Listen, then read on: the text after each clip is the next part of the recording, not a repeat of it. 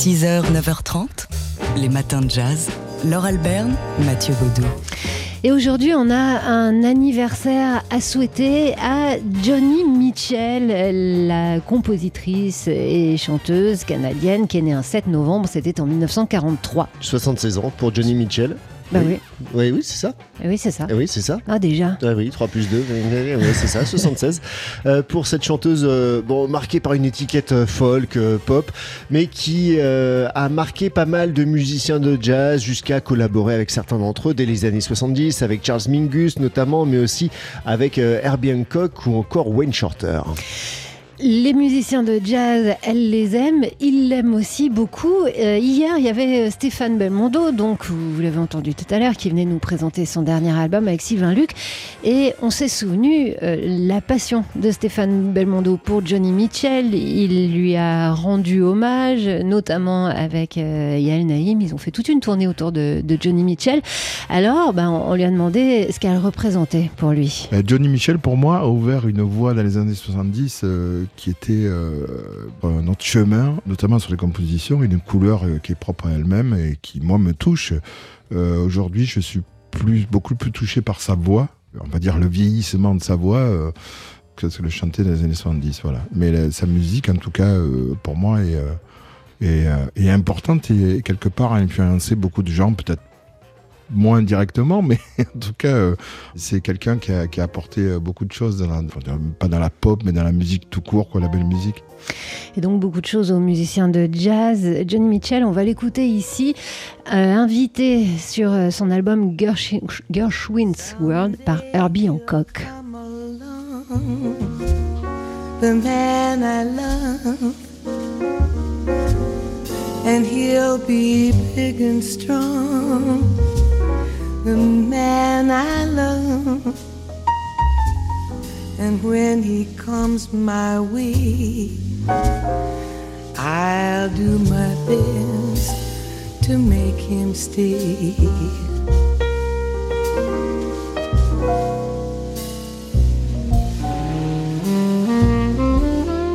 He'll look at me and smile.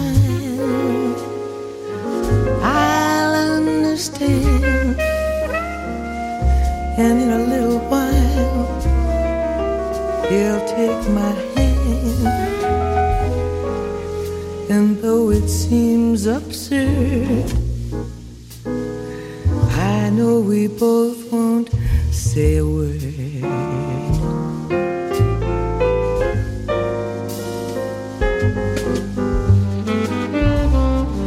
Maybe I will meet him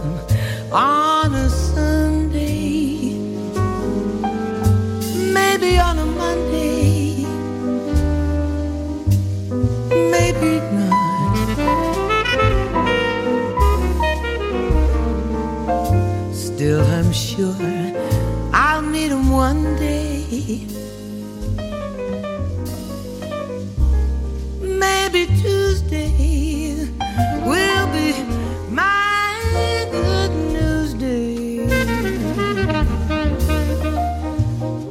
He'll build a little home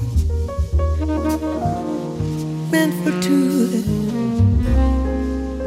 from which I'll never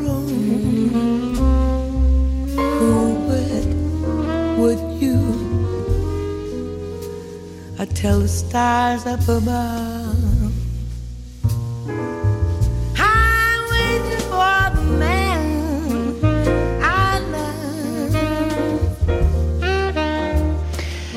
Johnny Mitchell, donc avec cette euh, magique version de The Man I Love qui figure sur euh, un album d'Herbie Hancock avec Wayne Shorter, deux grands complices hein, de Johnny Mitchell. Elle a enregistré plusieurs fois avec eux et notamment son album mythique qui date de 2000, Both Sides Now.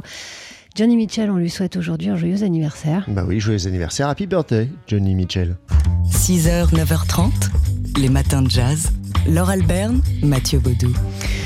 Je suis née un dimanche pendant la saison de la canne à sucre et ma mère est repartie au champ deux ou trois jours après ma naissance. Ces hommes et ces femmes du Sud sont les héros de ma vie, qu'ils aient survécu avec tant de dignité. Voilà ce que je cherche à rendre. Ainsi s'exprimait l'écrivain euh, américain Ernest J. Gaines, décédé hier à son domicile en Louisiane. Il avait 86 ans. Tout au long de sa carrière, Ernest, euh, Ernest J. Gaines s'est en effet euh, fait comme ça le, le passeur de l'histoire des Africains américains du Sud des États-Unis. Alors, donc, il était né en 1933 euh, dans, dans, cette plantation de Louisiane où il a ramassé des, des pommes de terre pour euh, 50 cents par jour. Ça, ça l'a marqué toute sa vie. Euh, la chance qu'il a eue, c'est de partir en Californie pour y rejoindre sa mère et y faire des études. C'est en découvrant euh, la littérature euh, qu'il s'est rendu compte qu'aucun livre ne parlait de ce qu'il appelait son monde. Et c'est alors qu'il a commencé à l'écrire lui-même. Ce sera un premier roman en 1964 et puis un, un deuxième trois ans plus tard, D'amour et de poussière, qui pique la curiosité de James Baldwin. Il est aujourd'hui euh, considéré comme euh, l'un des auteurs majeurs du roman du Sud des États-Unis. Il a obtenu le Grand Prix de la critique américaine, le National Book Critics Circle Award, en 1994 pour Dites-leur que je suis un homme, son plus grand succès. Voilà, c'est peut-être par celui-ci que vous pouvez commencer. Il y a aussi Colère en Louisiane, ou alors euh, Mozart est un joueur de blues. Euh, tous ces romans traduits en français sont parus chez Liana Levy, donc euh, les, les romans de Ernest J. Gaines. Les matins de jazz.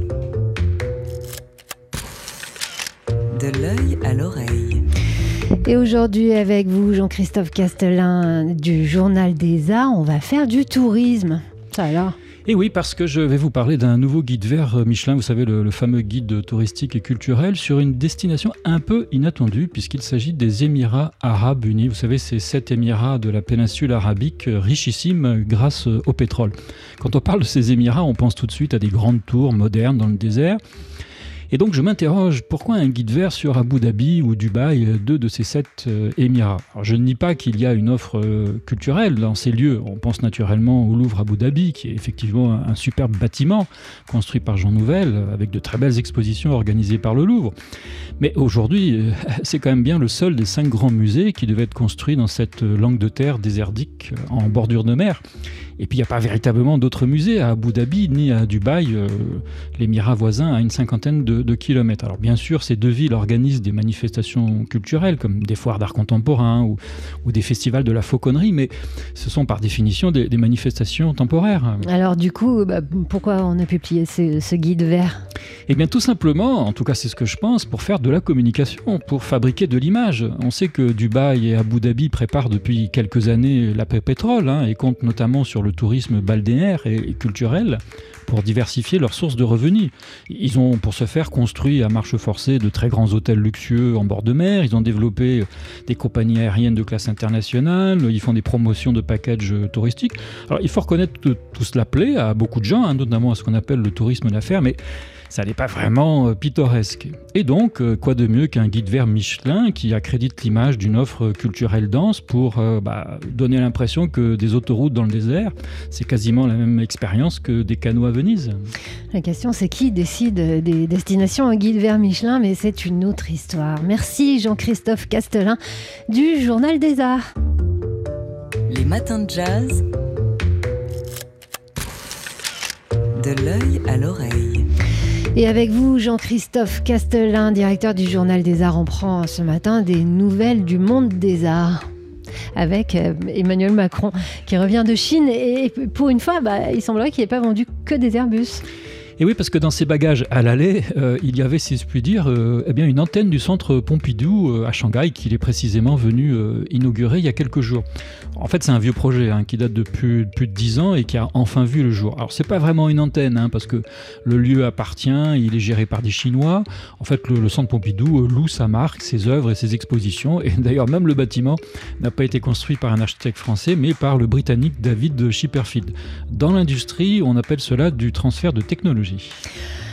Et vous avez une exposition, vous êtes allé à Paris Photo, je sais que ça vous a pas emballé, alors on va peut-être parler d'une autre exposition à voir ce week-end. Alors j'étais beaucoup plus emballé par l'exposition sur le Gréco qui vient d'ouvrir au Grand Palais, juste à côté de, Paris Photo. Alors le Gréco, c'est son surnom, comme on le faisait beaucoup à l'époque, euh, parce qu'il vient de Grèce, hein, a un parcours très original. Il a commencé par peindre des icônes byzantines en Crète, euh, puis il a découvert le, coloris vénitien à Venise, euh, puis il se met au maniérisme à Rome, et enfin il termine sa carrière en Espagne, Tolède. Tout cela donne un style très particulier et très reconnaissable. Il n'y a pas beaucoup de peintures du Gréco dans les musées français, c'est pourquoi je recommande d'aller voir l'étoile au Grand Palais avant qu'elle ne reparte dans leur musée d'origine. Eh bien, on va faire en sorte de suivre euh, votre conseil, Jean-Christophe Castelin, et puis on va lire aussi le dernier et toujours excellent Journal des Arts que vous dirigez. 6h, 9h30, les matins de jazz. Laure Alberne, Mathieu Baudou. Je suis née un dimanche pendant la saison de la canne à sucre et ma mère est repartie au champ deux ou trois jours après ma naissance. Ces hommes et ces femmes du Sud sont les héros de ma vie, qu'ils aient survécu avec tant de dignité. Voilà ce que je cherche à rendre. Ainsi s'exprimait l'écrivain américain Ernest J. Gaines, décédé hier à son domicile en Louisiane. Il avait 86 ans et tout au long de, de sa carrière, Ernest J. Gaines euh, s'est fait donc le passeur de cette histoire, l'histoire des Africains américains du sud des États-Unis. Il était donc né en 1900 1933 dans une plantation de Louisiane. À 9 ans, il ramassait les pommes de terre pour 50 euh, cents par jour.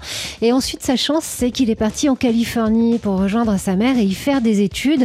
Et c'est en découvrant la littérature euh, américaine, mais aussi d'autres pays, qu'il s'est rendu compte qu'aucun livre ne parlait de ce qu'il appelait son monde. C'est alors qu'il a commencé à écrire lui-même. Et ce sera un premier roman paru en 1964 et puis un, un deuxième trois ans plus tard, D'amour et de poussière, euh, qui pique la curiosité d'un certain James Baldwin.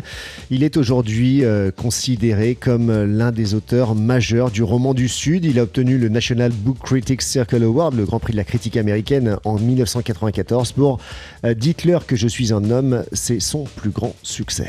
C'est peut-être euh, avec celui-ci qu'il vous faudra commencer si vous voulez vous plonger dans son œuvre. Il y a aussi Colère en Louisiane ou encore ce livre écrit pour vous, Mozart and Led Belly, dans son titre originel en français par Mozart est un joueur de blues. Ernest J. Gaines, donc, qui nous a quittés à 86 ans.